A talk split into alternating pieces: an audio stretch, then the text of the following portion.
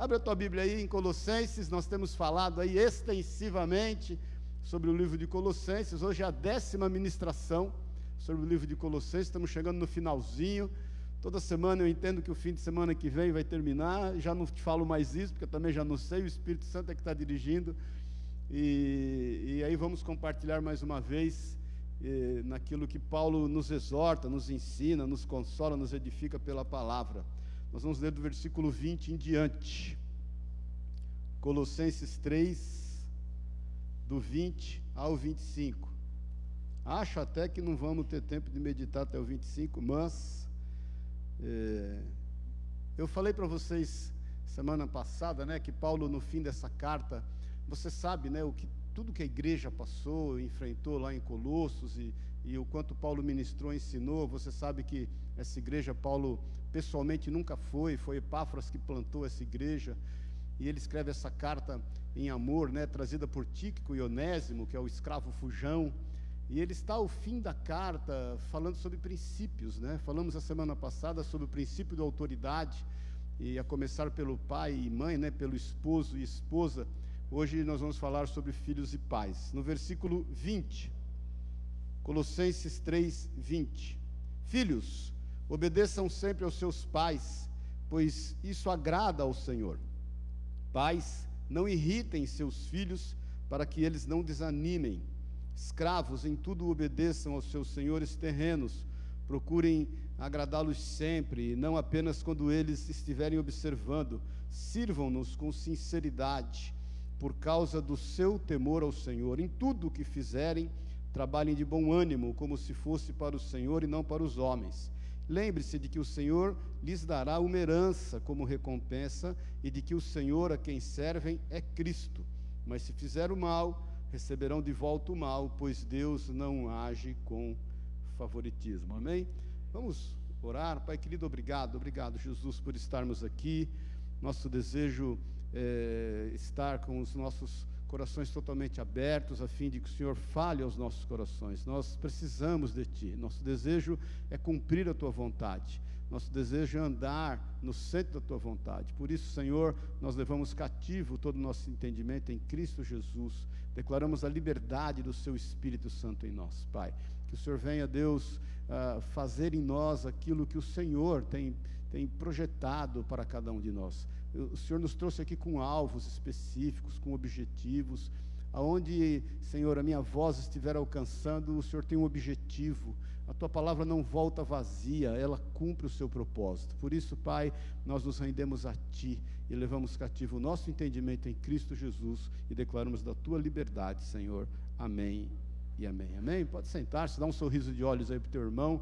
Irmãos, nós falamos a semana passada, como eu te disse, sobre o princípio de autoridade né, e a sua importância, a começar pelo casal, e o quanto isso vai gerando um legado, inclusive para os filhos. Né? É, Paulo dá essas instruções finais e ele se volta à família.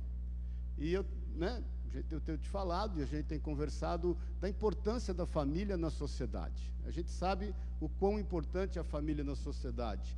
Como, como vai o lar, vai o mundo. Pode ter certeza disso. Como, como os lares se comportam, o mundo se comporta. E tudo que é bom para o lar e para a família é bom para o mundo. A gente tem vivido, né, somos de uma geração onde a gente tem vivido uma série de deturpações em relação à família. Eu tenho te falado isso e, e, e, quero que você tenha essa certeza em nome de Jesus, porque por mais que a família seja combatida, por mais que haja grandes levantes contra a família, por mais que a gente esteja presenciando, né, tudo o que tem se levantado contra a família, descansa, porque a família nunca vai ser destruída. Nunca. Nunca a família vai ser destruída. Por quê? Porque ela é um projeto e um propósito do Senhor, porque ela está firmada na palavra do Senhor. Assim como o mundo está firmado na palavra do Senhor. A Bíblia diz que todo o universo está firmado na palavra do Senhor. Se a palavra do Senhor se alterasse uma vírgula, o mundo entraria em caos. Nós seríamos consumidos pelo buraco negro. Então é o seguinte: a família não vai ser destruída, ela pode ser combatida, podem se levantar contra ela. A palavra de Deus diz que o Senhor ri dos seus inimigos. Amém, queridos? Então, agora cabe a nós cumprirmos o nosso papel dentro da família, na família e através da família. Por isso que a família é extremamente importante, queridos. Por isso que nós temos que, à luz da palavra de Deus, entender que há um propósito. E que isso é mais do que cumprir regras, há definições claras do Senhor em toda a sua palavra para a família. São instruções do Senhor e, e, e, e, compete aos pais e compete aos filhos estarem andando em comunhão em relação àquilo que a palavra de Deus diz. Amém, irmãos? Então, é o nosso papel. Muitas vezes nós queremos sair em defesa da família, mas nós deixamos a desejar dentro da nossa casa. Não adianta nós termos um discurso. É aquilo que Roosevelt falava, né? Aquilo que você faz, fala tão alto que eu não ouço o que você fala. Não adianta nós termos um discurso, um discurso em defesa da família, de nós proclamarmos sobre o nome da família, hastearmos uma bandeira e nós fazermos totalmente ao contrário dentro da nossa casa. E falei a semana passada, a começar pelo casal. É de responsabilidade nossa, irmãos. Amém, queridos? Porque nós somos sal da terra e somos a luz do mundo. O que nos leva a entender que o nosso lar é ponto de referência é um lugar onde as pessoas vão buscar socorro. É um lugar onde as pessoas vão encontrar algo de Deus para a vida delas. Eu me lembro uma vez aconselhando um casal em Pouso Alegre, eram inclusive diáconos da igreja, e eles passaram por um momento muito turbulento, e, e ele, eh, infelizmente, tinha o hábito de ser agressivo, de falar alto, de gritar, de, tive alguns casais assim lá. E, e, aí um dia eles vieram falar comigo e, e, o filho muito assustado em relação a tudo que passava, ele deve ter hoje a idade do Pedro, ele era pequeno ainda. Eu me lembro que eu perguntei para eles, escuta, porque as, as cidades pequenas, meus vizinhos são muito próximos.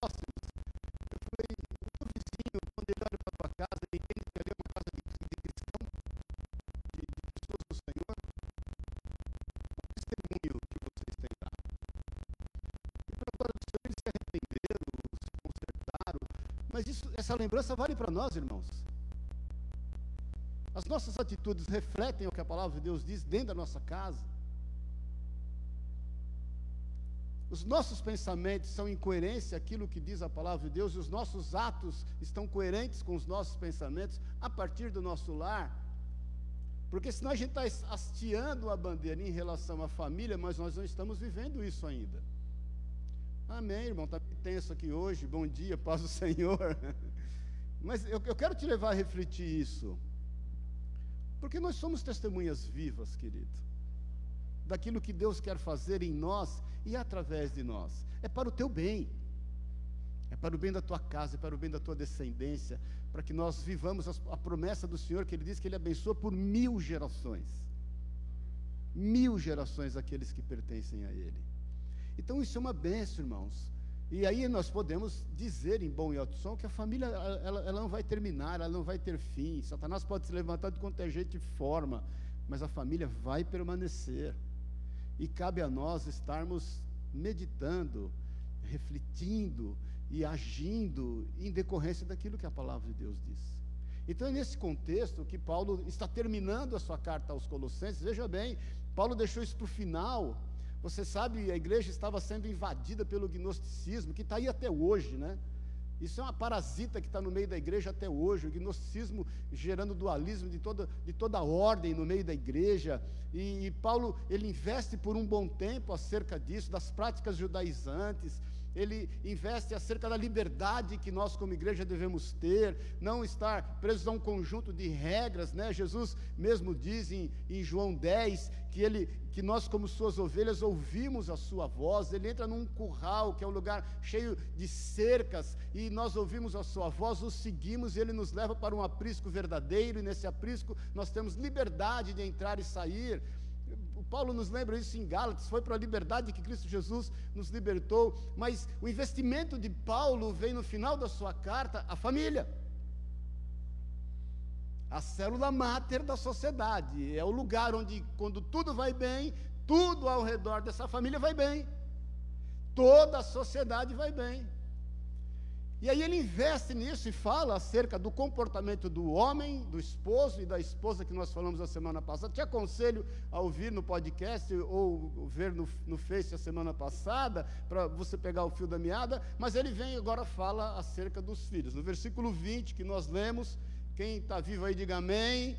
Diga aí comigo, Deus é bom, glória a Deus. Diz assim: filhos, obedeçam sempre. Em outras traduções diz em tudo. Não se esqueça que eu estou lendo na NVT, mas em outras traduções diz: obedeçam em tudo aos seus pais, por isso, por, pois isso agrada ao Senhor. A primeira coisa é a gente entender qual é a definição de filho dada aqui. Você sabe que há duas, duas palavras, duas, dois, usadas para se referir a filho no Novo Testamento. A primeira é ruiós e a segunda é tecnon.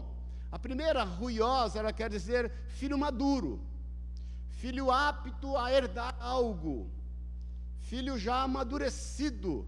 A segunda é tecnon, tecnon é filho gerado, filho ainda bebê, criança, filho que ainda precisa de cuidados.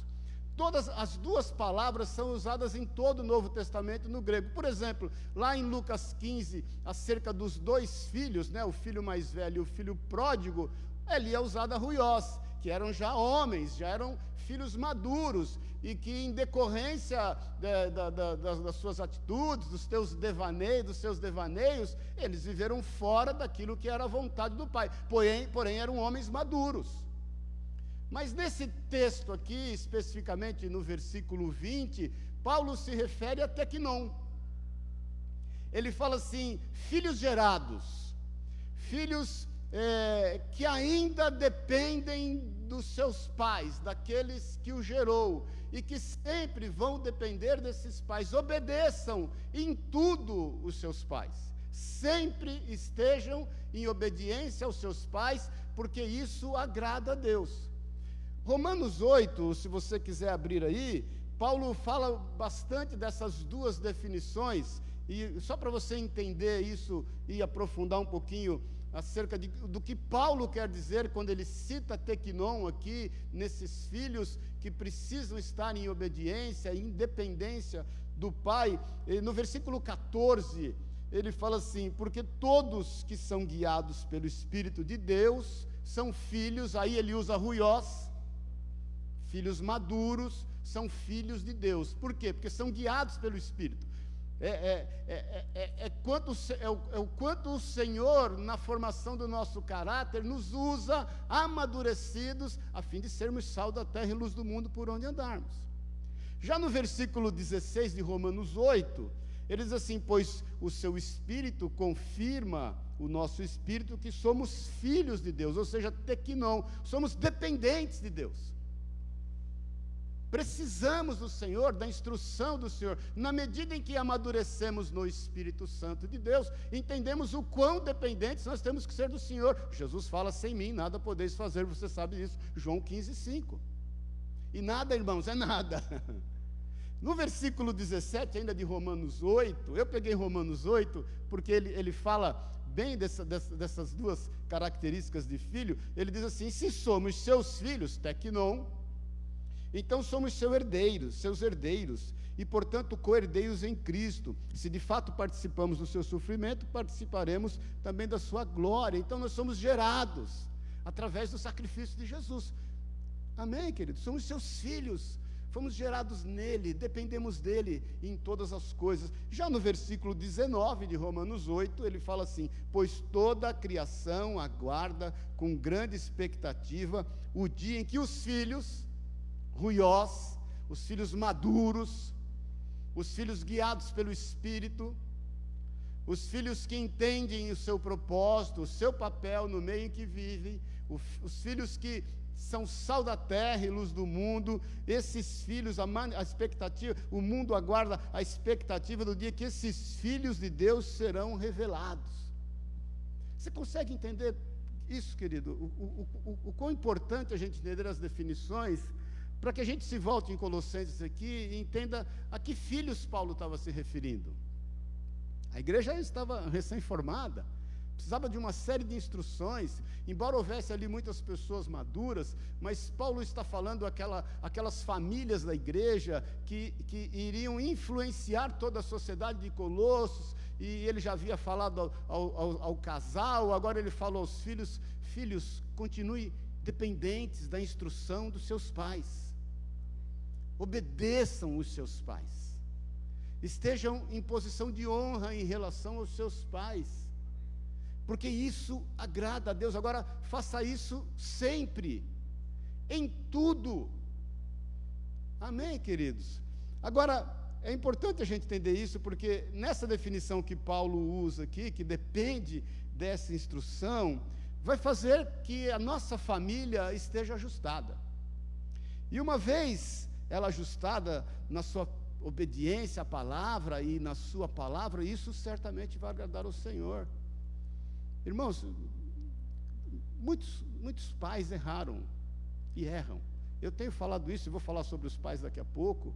É, nós muitas vezes temos esse peso. Eu estou nessa fase agora, né? Você avô, e a gente começa a pensar. Ontem conversei bastante com meu filho, com o Pedro, ficamos uma hora no telefone, estava falando para ele acerca disso. A gente começa a pensar acerca dos erros que cometemos com os filhos e a gente agora quer consertar com os netos, né? Eu sempre digo que pai que cria filho pode mimar neto.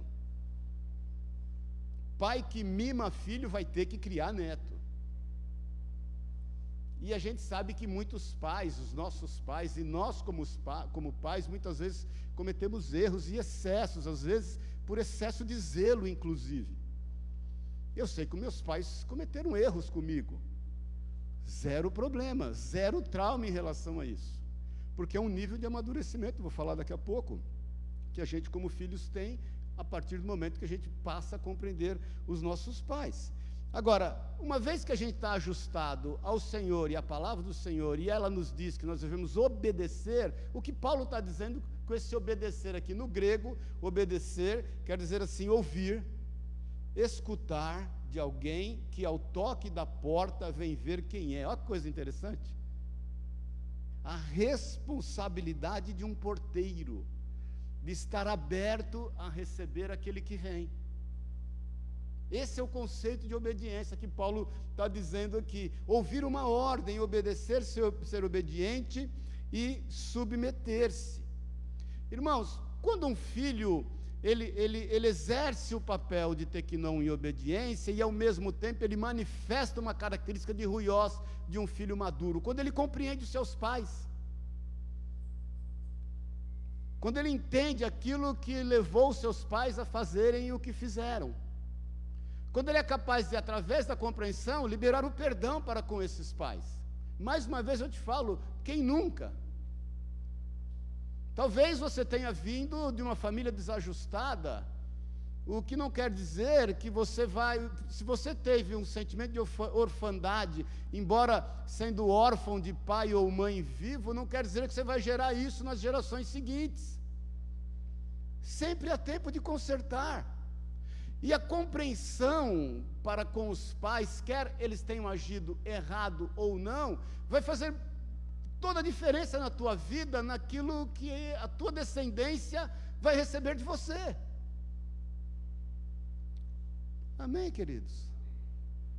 Nós sabemos o quão importante é isso. Então, o filho maduro, ele manifesta a maturidade quando ele compreende seu pai, sua mãe, quando ele, quando ele entende o, o quão importante eles foram na sua vida. Olha, o Elias tem um exemplo aqui fantástico.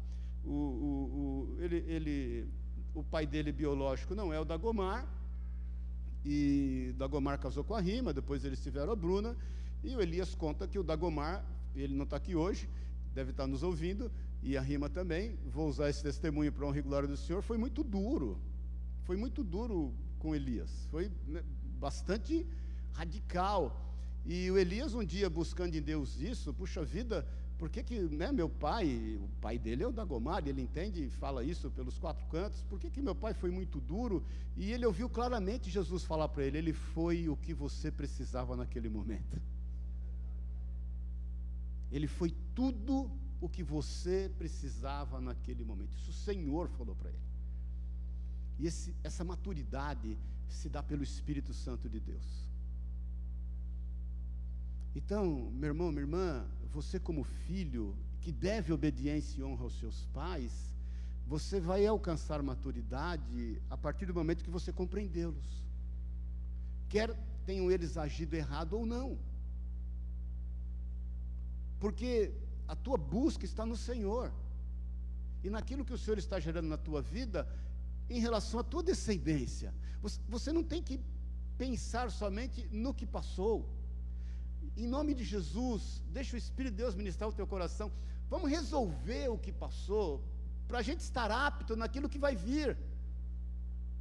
Nós somos chamados para olhar para frente, queridos, para viver o futuro. Muitas vezes nós vivemos de saudosismo, de coisas que já aconteceram, as coisas vão ser melhores, e as que foram ruins ficaram para trás, as coisas velhas já passaram, tudo se fez novo. Então, essa compreensão vai te trazer cura para que você de forma curada possa se relacionar com os filhos que Deus vai te dar.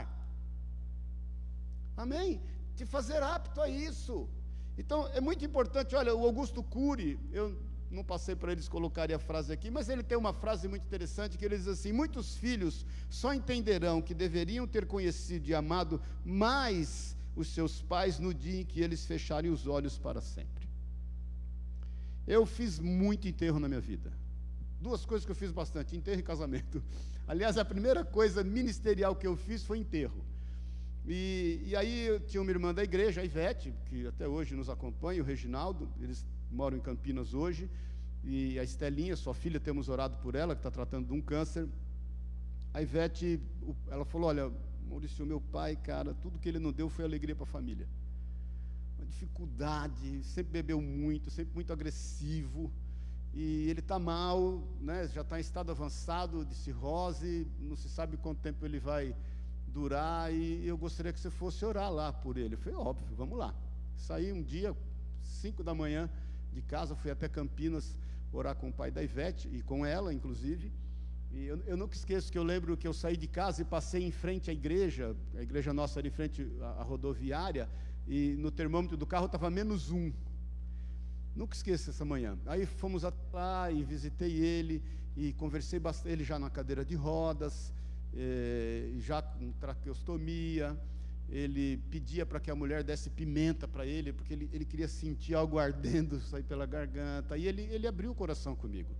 Que ele se tornou alcoólatra, que ele, quando foi criado, os pais eh, morreram e ele foi criado por duas tias lá no Rio Grande do Sul e que todas as manhãs, as, ele desde criancinha, as tias davam numa colherzinha, começou numa colherzinha de café, vinho para ele.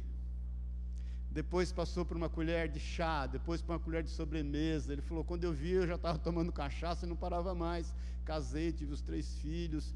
E aí ele chorou, ele recebeu Jesus como Senhor e Salvador. A mulher já era agressiva para com ele, porque ele foi agressivo a vida inteira para com a mulher. Eu percebi isso porque ele estava sentado na cadeira de rodas e a mulher fez menção de levantar um braço para pegar alguma coisa. Quando ela levantou o braço, ele fez assim. É porque ele já era agredido por ela. Porque a, a, a, a paciência, eh, eh, eh, ela estourou todos os limites. Bom, enfim, vim embora, passou menos de, sei lá, um mês, o homem morreu. Glória a Deus, com o Senhor, me liga a Ivete, ó, meu pai morreu, você pode ir lá fazer o enterro? Óbvio, bora, vamos lá fazer o enterro. Saí de manhãzinha, fui lá para fazer o enterro, cheguei lá no funeral, lá no cemitério, tinha três funerais. Eu falei, meu, e agora? Vou ter que achar o, qual é o funeral do homem. Aquilo foi tão marcante para mim, porque eu cheguei no primeiro funeral, era um, um, um moço. Falei, bom, não é ele, é um moço, mas um moço, Dimes, com uma bala no meio da testa. Parece que o cara mirou, mas no meio. E a família toda revoltada, os amigos querendo matar quem matou ele, e moço, 17, 18 anos. Aí eu pensei, puxa vida, o que, que é o amor, né? Esse menino, tudo que ele não fez foi dar alegria para a família e está todo mundo aqui né, em função disso, e pensando o que, que eu vou falar no velório desse homem, porque eu, hora que eu chegar lá, vai ter gente estourando rojão por ele ter morrido, né? Glória a Deus, aleluia. A mulher, os filhos, o filho não falava com ele há não sei quantos anos. A filha nem passava na porta. a Ivete, que, cristã, que era a única que era condescendente, condescendente em bom termo, né, em relação ao pai e à sua necessidade. E aí fui num outro, o velório, quando eu fui no outro, era uma criança, Nath morta. Aquilo falou comigo também, falei, puxa vida, a criança nasceu, eh, entende-se que os pais já amaram ela desde o ventre, ela, ela nasceu e morreu, quanto amor, como é a força do amor, e tudo é muito rápido na cabeça da gente, né, irmão? Você pensando, o que, que eu vou falar? Porque pensando isso, a hora que eu chegar lá, vou encontrar a festa. Quando eu chego, que o terceiro era dele, você não está entendendo. O, o filho que não conversava com o pai queria entrar no caixão junto. A filha que não passava na porta do pai se abraçou com o pai e não queria largar. A mulher que era agredida pelo pai, pelo marido, não se consolava. Porque, como diz Paulo em Colossenses 3,14, o amor é o vínculo da perfeição. É o mais poderoso de todos os relacionamentos. E muitos de nós só vamos dar conta em relação aos nossos pais, como diz Augusto Cury, e eu citei Augusto Cury para não parecer que eu estou sendo dramático com você, nós só vamos dar conta quando eles fecharem os olhos para sempre. E aquele velório ali foi um momento de cura, de manifestação de amor. Então, meu irmão, minha irmã, mais uma vez, eu, graças a Deus, eu tive uma, uma criação ajustada. Meus pais não, não crentes, né, cristãos, mas não crentes, professos, crentes, cristãos nominais, mas não professantes, mas muito unidos e nos ensinaram muito, a mim e ao meu irmão, e nós pudemos ter uma formação ajustada nisso, mas talvez você não tenha tido esse privilégio. O que não quer dizer que o Senhor te abandonou, o que não quer dizer que o Senhor não tem um propósito, o que não quer dizer que você não possa tirar disso bons exemplos, ainda que em função de más atitudes, ainda que você tenha aprendido com seus pais o que você não deve fazer com seus filhos, o que você não deve fazer com as pessoas, o que você não deve fazer com a sua esposa, o que você não deve fazer com o seu esposo. Porque uma vez em Cristo somos livres e libertos. E nós temos a responsabilidade, a partir de nós em Cristo, daquilo que vamos gerar naqueles que vêm depois de nós. Amém, querido? Por isso que o apóstolo Paulo insiste muito na igreja de Colossos. Olha, não se esqueça que eles tinham pensamentos helenistas. As coisas velhas já passaram. É como Paulo dizendo assim: Filhos, agora vocês têm que agir diferente. Vocês têm que agir em coerência com o que diz a palavra de Deus. Essa questão de filhos não honrar pais é tão sério, queridos. Nós lemos a semana passada, não vou ler hoje de novo, segundo Timóteo no capítulo 3, segundo Timóteo 3, que fala acerca do comportamento dos homens no fim dos tempos, e dentre eles diz acerca de filhos que não obedecem aos seus pais, mas em Romanos ainda no versículo no capítulo 1, versículo 28, vai vendo como a desonra aos pais e filhos que não obedecem aos pais estão inseridos no meio de características de pessoas que pertencem àquilo que não é a vontade de Deus, aqueles que agem no decorrer de toda a história se esquecendo de Deus. Em Romanos 1, no versículo 28, diz: Uma vez que consideraram que conhecer a Deus era algo inútil, o próprio Deus os entregou a um inútil modo de pensar, deixando que fizessem coisas que jamais deveriam ser feitas. Versículo 29. A vida deles se encheu de toda espécie de perversidade, pecado, ganância, ódio, inveja, homicídio, discórdia, engano malícia eh, e fofocas. Espalham calúnias, odeiam a Deus, são insolentes, orgulhosos, arrogantes, inventam novas maneiras de pecar e. Bom dia, paz do Senhor. E. Onde estão inseridos aqueles que desobedecem os seus pais? Está aí, Paulo dá a lista. Não tem entendimento, quebram suas promessas, não mostram afeição e nem misericórdia. Sabem que, de acordo com a justiça de Deus, quem pratica essas coisas merece morrer mas ainda assim continuam a praticá-las. E o que é pior, incentivam os outros também a fazê-la. Provérbios 30, no versículo 17, diz assim: O olho, aí o autor de Provérbios vai mais fundo um pouquinho. O olho de quem zomba do pai e despreza as instruções da mãe será arrancado pelos corvos do vale e devorado pelos abutres.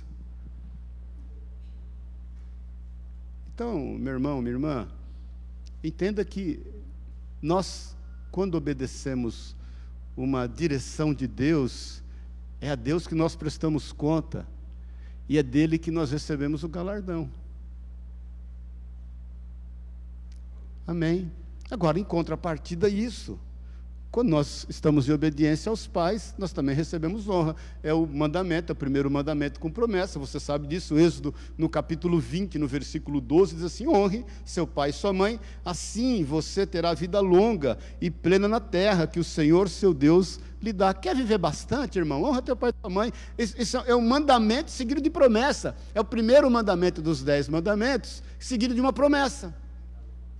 O, teu, o Senhor dá uma ordem e já uma promessa: honra teu pai e tua mãe. Em outras traduções, para que se prolongue os teus dias na face da terra.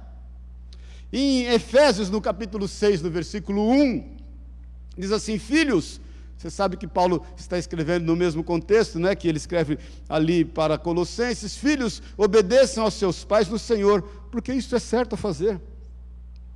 Honre seu pai e sua mãe, Paulo nos lembra aquilo que está dito em, em, Êxodo 20, no versículo 12. Esse é o primeiro mandamento com promessa. Se honrar pai e mãe, tudo lhe irá bem e terá vida longa.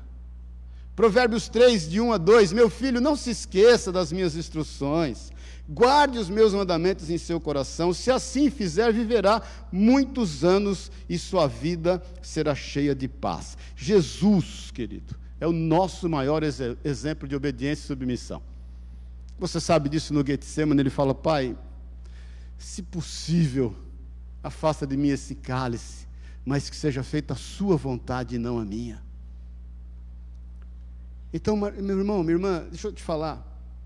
Você que, eu sei que o Espírito Santo está falando com você e que eventualmente esteja administrando algumas situações em relação aos teus pais e já que você é um homem ou mulher madura, eu estou falando com homem e mulher madura, amém, queridos?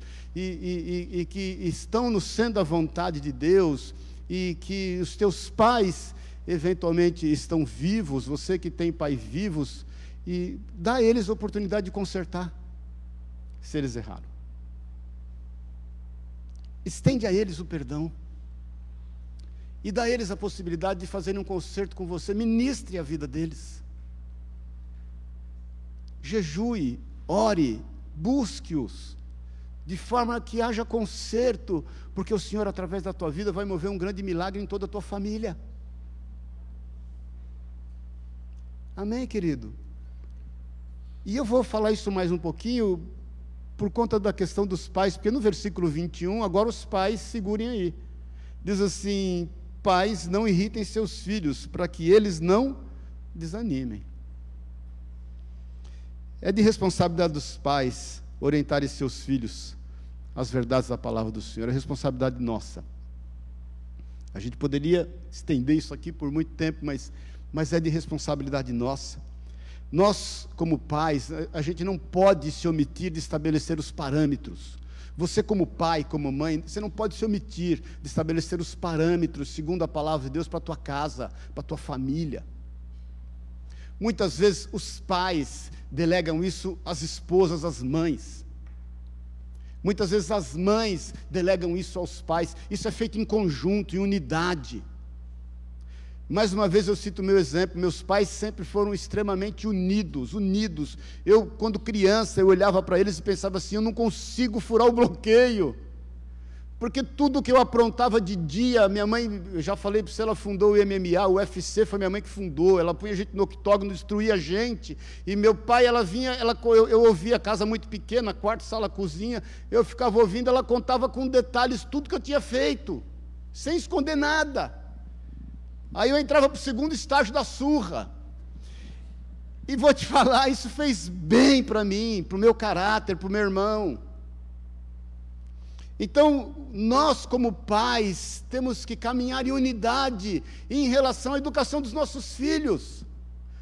Veja bem, o que não quer dizer que eles não erraram. Eles erraram. Eu, quando era pequeno, constantemente meu pai falava, ou minha mãe, quem você é, mamãe? O papai a mamãe? Não sei se você passou por isso, mas eu vi isso muito dos meus pais. Quem você gosta mais, o papai ou a mamãe? E eu ingenuamente falava assim, dos dois. Ai de mim, né? Irmãos, estou com 60 anos, são coisas que estão gravadas no meu HD. Então é o seguinte, nós não, não, não, podemos nos omitir, querido, de traçar parâmetros para os nossos filhos, e, e nós, como pais, isso tem que ser feito em unidade, respeitando o papel de cada um dentro da casa, do lar. Esse é o, é o papel dos pais. Os pais devem buscar em Deus sabedoria, a fim de ter resultados, sem que haja irritação que gera desânimo. Isso tem que ser feito com sabedoria. Eclesiastes, no capítulo 10, versículo 10, diz assim: Trabalhar com um machado sem corte exige muito esforço, portanto, afia a lâmina. Esse é o valor da sabedoria, ela ajuda a ser bem sucedido. Isso para tudo na vida, querido. Se você pegar um machado cego, você já usou faca cega, que nem água corta? É horrível, mas quando você afia a lâmina, tudo é mais fácil. É que nem você pegar faca quente e manteiga gelada. Isso é moleza demais. Agora, a gente tem que usar de sabedoria e buscar em Deus em como a gente conduzir os parâmetros que o Senhor nos deu, sem fazer com que os nossos filhos desanimem. Irmãos, 40%, deixa eu te falar uma coisa: 40% da população carcerária são filhos de cristãos que nasceram em igreja evangélica.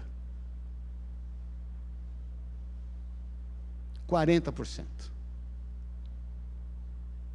Está cheio de Isaac, de Pedro, de Paulo, de João na cadeia. Felipe. Está cheio.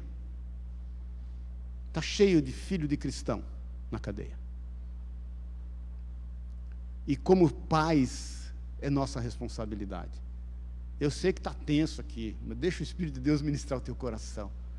Porque nós não podemos nos omitir disso enquanto família, já que sabemos que ela nunca será destruída, já que sabemos que Deus tem um propósito acerca dela, já que entendemos que, como é a família, é a sociedade, o que é bem para a família é bom para a sociedade, já que é algo que nós não podemos fugir, já que é algo que nós não podemos abrir mão.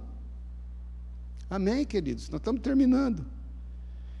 Agora é o seguinte, queria chamar o Gabrielzinho aqui. É muito importante, é muito importante que nós pais estejamos abertos para correção. Porque entendo o seguinte: se a partir do momento que os nossos filhos que amadurecem no Senhor estão dispostos a nos compreender, é importante que a gente esteja aberto à correção daquilo que nós não fizemos certo. E mais uma vez eu te falo, se há uma relação onde que nós estamos vivos, nós pais, com os nossos filhos, ou nós filhos com os nossos pais, nós temos que ir no Senhor buscar uma forma de corrigir o que foi feito errado.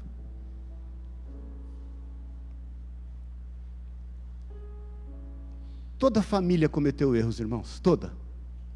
E comete até hoje. O que não quer dizer que Deus não queira consertar. Se os teus pais estão vivos, busque conserto. É a melhor forma de você honrá-los. Se os teus filhos estão vivos, busque conserto. Provérbios 28, 13 diz assim: Quem oculta seus pecados não prospera. Quem os confessa e os abandona, recebe misericórdia. Se você tem consciência de que talvez você possa dizer, puxa vida, Maurício, eu me converti os meus filhos já casados ou já grandes, e hoje à luz da palavra eu vejo que eu cometi tantos erros em relação a eles. Confesse e conserte. Quem disse que está perdido? Quem mentiu para você dizendo que não tem jeito? Quem falou que é verdade a síndrome da Gabriela na tua família? Eu nasci assim, eu vivi assim, eu morri assim. Quem falou que é verdade?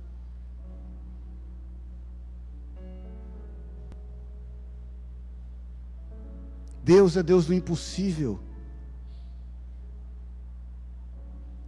O Espírito de Deus é sobre a tua vida, querido. O Espírito de Deus é que te conduz. Eu quero dizer para você nessa manhã, em nome de Jesus, que o Senhor quer mover um, um, uma grande restauração, uma ressurreição nos nossos relacionamentos familiares. Quais são os seus desejos em relação aos seus filhos, em relação aos seus pais?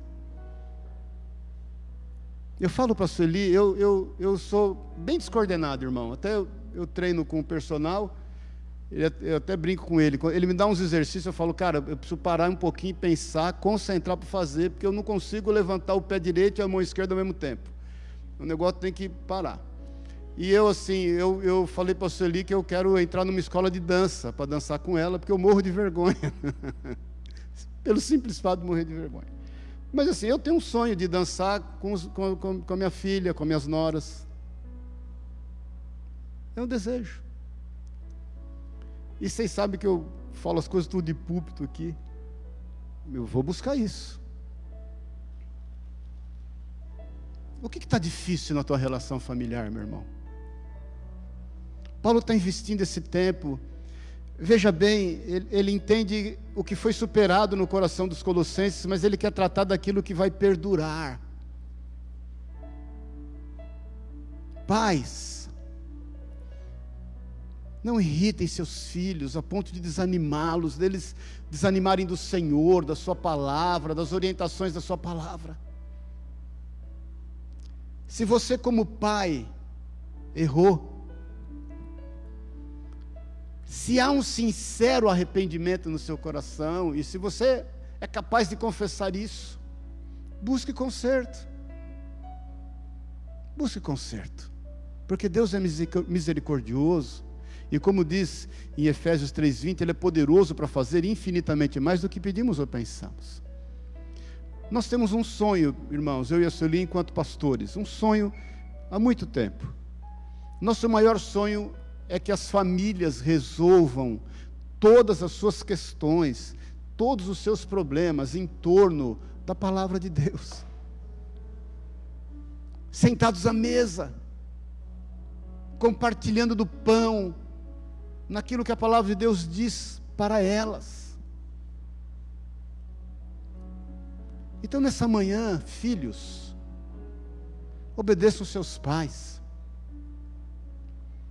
honre os seus pais, porque a promessa de Deus vai te alcançar. Aliás, a promessa de Deus vai te atropelar, vai passar por cima de você e vai te encher de bênção.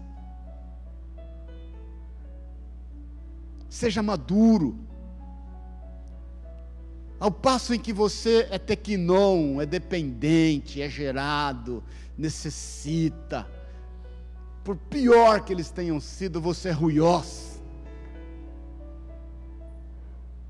Você é dirigido pelo Espírito, você está apto a herdar, você está apto a fazer muito melhor do que o que os seus pais fizeram. Você está apto a oferecer à sua descendência aquilo que você não teve e a palavra de Deus te dá nesse momento. Não me venha com essa, ai, porque aquilo que você precisa está na palavra de Deus, Ele te instrui. E que se deparando com ela, você vai, vai, vai perceber que os teus pais erraram, compreenda o, o contexto deles, o problema que eles viveram, sabe-se lá o que eles enfrentaram. Olha, estou terminando o meu avô por parte de mãe, meu avô Antônio, um português, veio de Coimbra. O irmão dele veio. Eu gosto muito de árvore genealógica, fiz árvore genealógica da minha família, porque eu entendo que quem não conhece história está fadado a cometer os mesmos erros, não é verdade? E eu procurei saber muito da história, porque a, a Bíblia é a história de famílias, a Bíblia é uma história de famílias, da, da minha família. Mas o meu avô, por parte de mãe, meu avô Antônio, O irmão veio para o Brasil, mais velho um pouco que ele, e ele veio atrás. Chegou aqui, eu tenho o cartão de imigração dele, tenho a reservista dele. Veio moço, ele nasceu em 1900. E, e aí ele conheceu a minha avó, uma filha de italianos, 10 anos mais nova, minha avó 1910, já os dois falecidos, e, e casaram-se. E, e, a minha formação, como os meus pais, a parte do meu pai, os pais dos meus pais eram da Bahia, são da Bahia, a gente teve mais uma formação em função da minha mãe, então muito italiano, sabe? A parte italiana foi mais. Então, aquela mesa de fim de ano, aquela festa, aquela alegria, de repente vinha o tsunami lá, estourava uma briga lá, vinha uma brigaiada, voava cerveja, garrafa, copo, talher, faca. E passava dois minutos, aquele tsunami acalmava, estava todo mundo rindo de novo, tudo, aquela, aquela cena de família italiana que você conhece. E, e por parte do português, meu avô mais mirradinho, teve câncer na garganta, minha avó tratava cuidado dele, enfim. Mas em dado momento, já, né, eu, eu já era nascido, já. Meu avô morreu, eu tinha oito anos de idade, então não sei quando isso aconteceu. Eu, eu, eu sei da história, mas não sei do fato, não estava presente. Bateu uma mulher na porta da minha avó. E meu avô virou alcoólatra, morreu por conta disso, né? E aí minha avó atendeu, uma, uma moça portuguesa falou, por favor, o senhor Antônio está? Eu falei, não, o São Antônio não está. Quem queria falar? É a filha dele. Minha avó quase desmaiou, foi saber, meu avô tinha duas filhas lá em Portugal. Não casou, teve duas filhas com a mesma mulher, veio para o Brasil e é o seguinte, tocou vida nova. Aí eu pergunto, porque eu, eu sempre pensei, por que, que o meu avô bebeu tanto?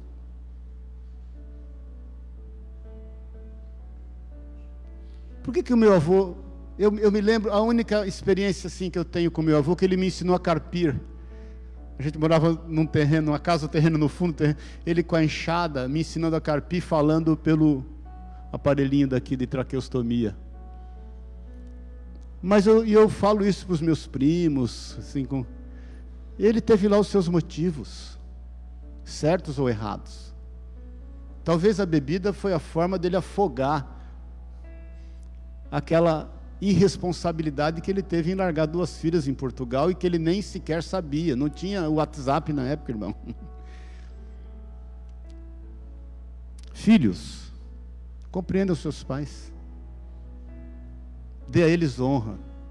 Eu sou capaz aqui de listar para você um, assim, inúmeros exemplos de filhos que não tinham um menor incentivo e motivo para obedecer e honrar os seus pais e fizeram isso e foram extremamente abençoados por eles, por, por, pelo Senhor, perdão, por estarem sujeitos à palavra de Deus. Talvez os seus pais erraram e eles estão mortos. Perdoa eles. Perdoa eles. Que você possa dizer, Senhor, eu perdoo meu pai, eu perdoo a minha mãe. Porque, irmãos, o perdão, deixa eu te falar, ele é melhor para quem dá do que para quem recebe. Perdoe seus pais. E pais, talvez você esteja carregando um peso de ter errado com seus filhos. Bem-vindo ao clube. Todos os pais erram. E vou te dizer, ainda há tempo de consertar. Conserte. Porque olha aqui para mim, vocês são pais. Se for para querer só mudar os seus filhos, sem que você mude, pare já, porque isso não vai trazer resultado nenhum. Seja consciente, afie bem o machado, o trabalho vai ser mais fácil e busque em Deus uma direção em todas as coisas. Amém, queridos? Esse é o zelo e a preocupação da palavra de Deus em relação à família. Quando isso é ajustado, as coisas fluem. Porque elas contam com o agir, o conduzir do sobrenatural do Senhor. Vamos ficar em pé em nome de Jesus. Mais uma vez a gente parou em dois versículos, na é verdade, mas é importante nós aprofundarmos isso. Eu quero entender que o Senhor nesta manhã quer nos visitar com cura. Cura. Cura na tua vida. Cura para que a tua vida produza os devidos frutos sem nenhum tipo de contaminação. E eu quero fazer um apelo a você, enquanto filhos.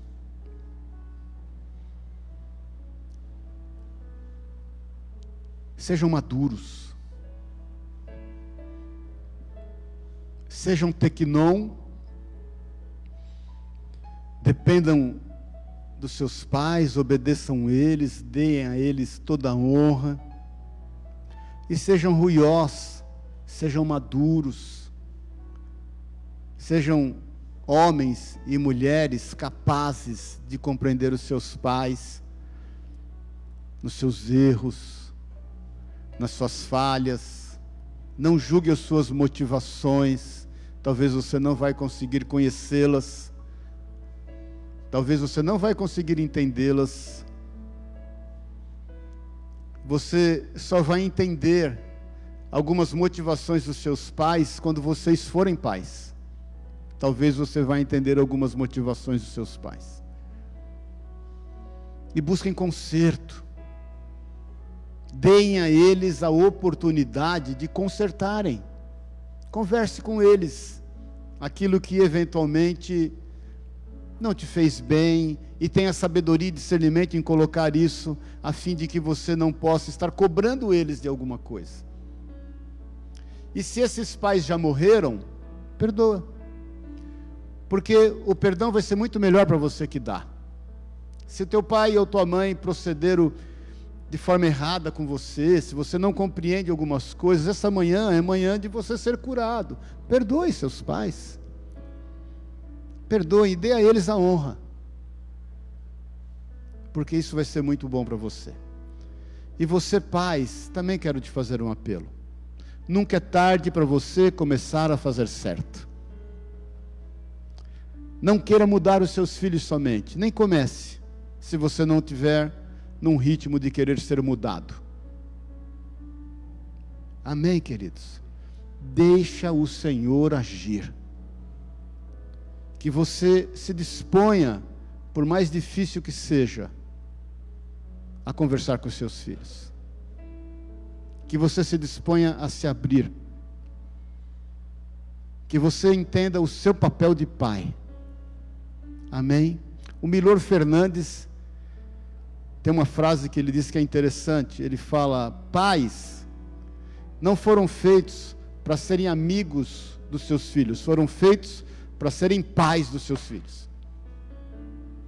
Óbvio que você não vai levar isso ao pé da letra no que diz respeito a você ter uma relação de amizade também com seus filhos. Mas você não é o irmão mais velho dos seus filhos. Cabe a você trazer os parâmetros para dentro da sua casa e buscar isso em Deus. E cabe a você estar adepto, aberto a se arrepender e mudar de atitude. Talvez você conheceu o Evangelho, a palavra de Deus, e os seus filhos já criados. Busque em Deus, afie bem o machado, e busque em Deus, Ele vai te dar sabedoria de consertar todas as coisas. Em nome de Jesus. Vamos orar, eu quero orar com você, eu quero que você reflita nisso, enquanto filho, enquanto pai. Eu eu entendo que o Senhor nos trouxe essa manhã aqui e nos compartilhou essa palavra, a fim de trazer conserto. Meu irmão, minha irmã, em nome de Jesus, há poder no nome do Senhor. Deus é Deus do impossível. Se talvez você esteja administrando algumas situações, circunstâncias na tua vida em função de atos errados com os teus filhos, tenha certeza, o Senhor vai trazer isso a conserto. Talvez você esteja vendo os teus filhos agirem de forma contrária àquilo que diz a palavra de Deus, ou aquilo que você sonhou para eles, e você entende que pode haver ali uma raiz de amargura, um, uma raiz de erro, uma raiz de omissão. Conserta isso agora, em nome de Jesus. Busque em Deus. Você, filho, filha, busque em Deus. A partir do momento e da liberação disso, da liberação do perdão, do conserto, todas as coisas vão fluir. Eu te falo em nome de Jesus. Todas as coisas irão fluir de uma forma incontrolável. Você não vai poder segurar o agir e o fluir de Deus na tua vida, na vida da tua descendência, na vida da tua família, dos teus pais. Muda, mas muda urgente Muda, mas muda agora. Esse é o meu apelo para você, muda. Esse é o apelo de Paulo aos Colossenses: muda. Não adianta, Colossenses, vocês entenderem de todas as coisas que eu tenho te falado acerca do gnosticismo, do gnosticismo, acerca das, das práticas judaizantes, acerca da liberdade, acerca de vocês serem livres das regras, se vocês, dentro do seu contexto familiar, não viverem segundo o desejo e a vontade de Deus. Não adianta nada. Não adianta você se aprofundar em todas as escrituras, não adianta você conhecer todas as filosofias, não adianta você se aprofundar em, em todas as instruções se você não cumpri-las. Comece pela sua casa, comece pela sua cama, Comece pelo convívio daqueles que o Senhor escolheu para você estar com eles por toda eternidade, porque é como família nós vamos estar por toda eternidade diante do Senhor. Esse é o meu apelo a você nessa manhã. Então, meu irmão, minha irmã, em nome de Jesus, se você entende que tem algo a mudar na tua relação enquanto filho, ou na tua relação enquanto pai, Levanta a tua mão no teu lugar, eu quero orar com você, no teu lugar, cada um olhando para a sua vida. Pai querido, Pai querido, Jesus amado, Espírito Santo de Deus, nós estamos aqui totalmente dependentes do Senhor. Nós dependemos de Ti. Nós queremos nesta manhã, Senhor, buscar em Ti um conserto em relação à nossa casa, em relação aos nossos pais, em relação aos nossos filhos, em relação às nossas famílias, em relação àqueles que virão, a nossa descendência. Nós queremos nesta manhã, Senhor, nos aprofundarmos em Ti, na Tua palavra, a fim de vivermos. A Tua palavra diz, Isaías 1,19: Se quiserdes e me ouvirdes, comereis o melhor desta terra. Nós queremos, Senhor nós queremos te ouvir, nós queremos o que o Senhor tem, nós queremos a tua instrução. Jesus, nós nos prostramos, segundo a autoridade da tua palavra, diante do Senhor. Nós declaramos a autoridade da tua palavra na nossa vida, na nossa casa, no mais íntimo do nosso ser. Nós queremos mudança em ti. Nós não aceitamos, Senhor. Nós fechamos todas as brechas da nossa família, da nossa casa a despeito dos erros, como aquela mulher, Senhor, que os filhos estavam sendo dados como escravos, porque um servo do Senhor, um profeta, servo de Eliseu, Senhor, tinha cometido erros, e os seus filhos estavam sendo entregues, talvez ele tenha sido omisso. E o Senhor dá ordens através de Eliseu para que ela entre na sua casa e feche as portas, porque o Senhor estaria movendo um milagre. Reparar brechas é a ordem do Senhor. Nós queremos tratar dos assuntos concernentes à nossa casa com as brechas reparadas. Nesta manhã, Jesus, nós queremos reparar brechas na nossa casa. Nós queremos, Pai, deixar a nossa casa, Senhor, livre de invasores. Livre, Senhor, daqueles que possam querer usurpar do que o Senhor tem feito na nossa vida nós denunciamos, repreendemos toda ação do maligno na nossa vida, na nossa família, nesta manhã, em nome de Jesus. quer quem seja que tenha errado, quer quem seja que tenha gerado o problema dentro da nossa família, nós rejeitamos agora, no poder de que diz a tua palavra. Nós declaramos vencido e caído por terra nesta manhã, nós não aceitamos isso, porque somos teus filhos lavados e remidos no seu sangue. Sabemos que o Senhor tomou sobre si toda maldição, por isso toda maldição, quer seja hereditária ou não, toda e qualquer palavra contrária, foi repreendido e é repreendido no nome de Jesus na cruz do Calvário. Ali cessou toda maldição e nós tomamos posse disso como verdade na nossa vida. E nesta manhã, nós declaramos as brechas reparadas, fechadas para a honra e para a glória do Senhor. Esse é o modo de vida proposto pelo Senhor para nós. Nós queremos andar em liberdade, queremos ser bênçãos na vida dos nossos pais e ser bênção na vida dos nossos filhos. E toda a nossa geração será herança do Senhor, benditos do Senhor, pode o mundo virar de cabeça para baixo. A nossa geração, pela tua palavra, vai sustentar este mundo. O remanescente fiel, pela tua palavra, irá sustentar essa sociedade. É o que nós cremos. Em nome de Jesus, nós somos livres. Nós somos livres para a honra e para a glória do nome de Jesus Cristo, o Senhor. Amém e amém. Amém, querido. Você crê nisso? Dá um glória a Deus aí. A Marli quer falar algo aqui? Amém? Rapidamente.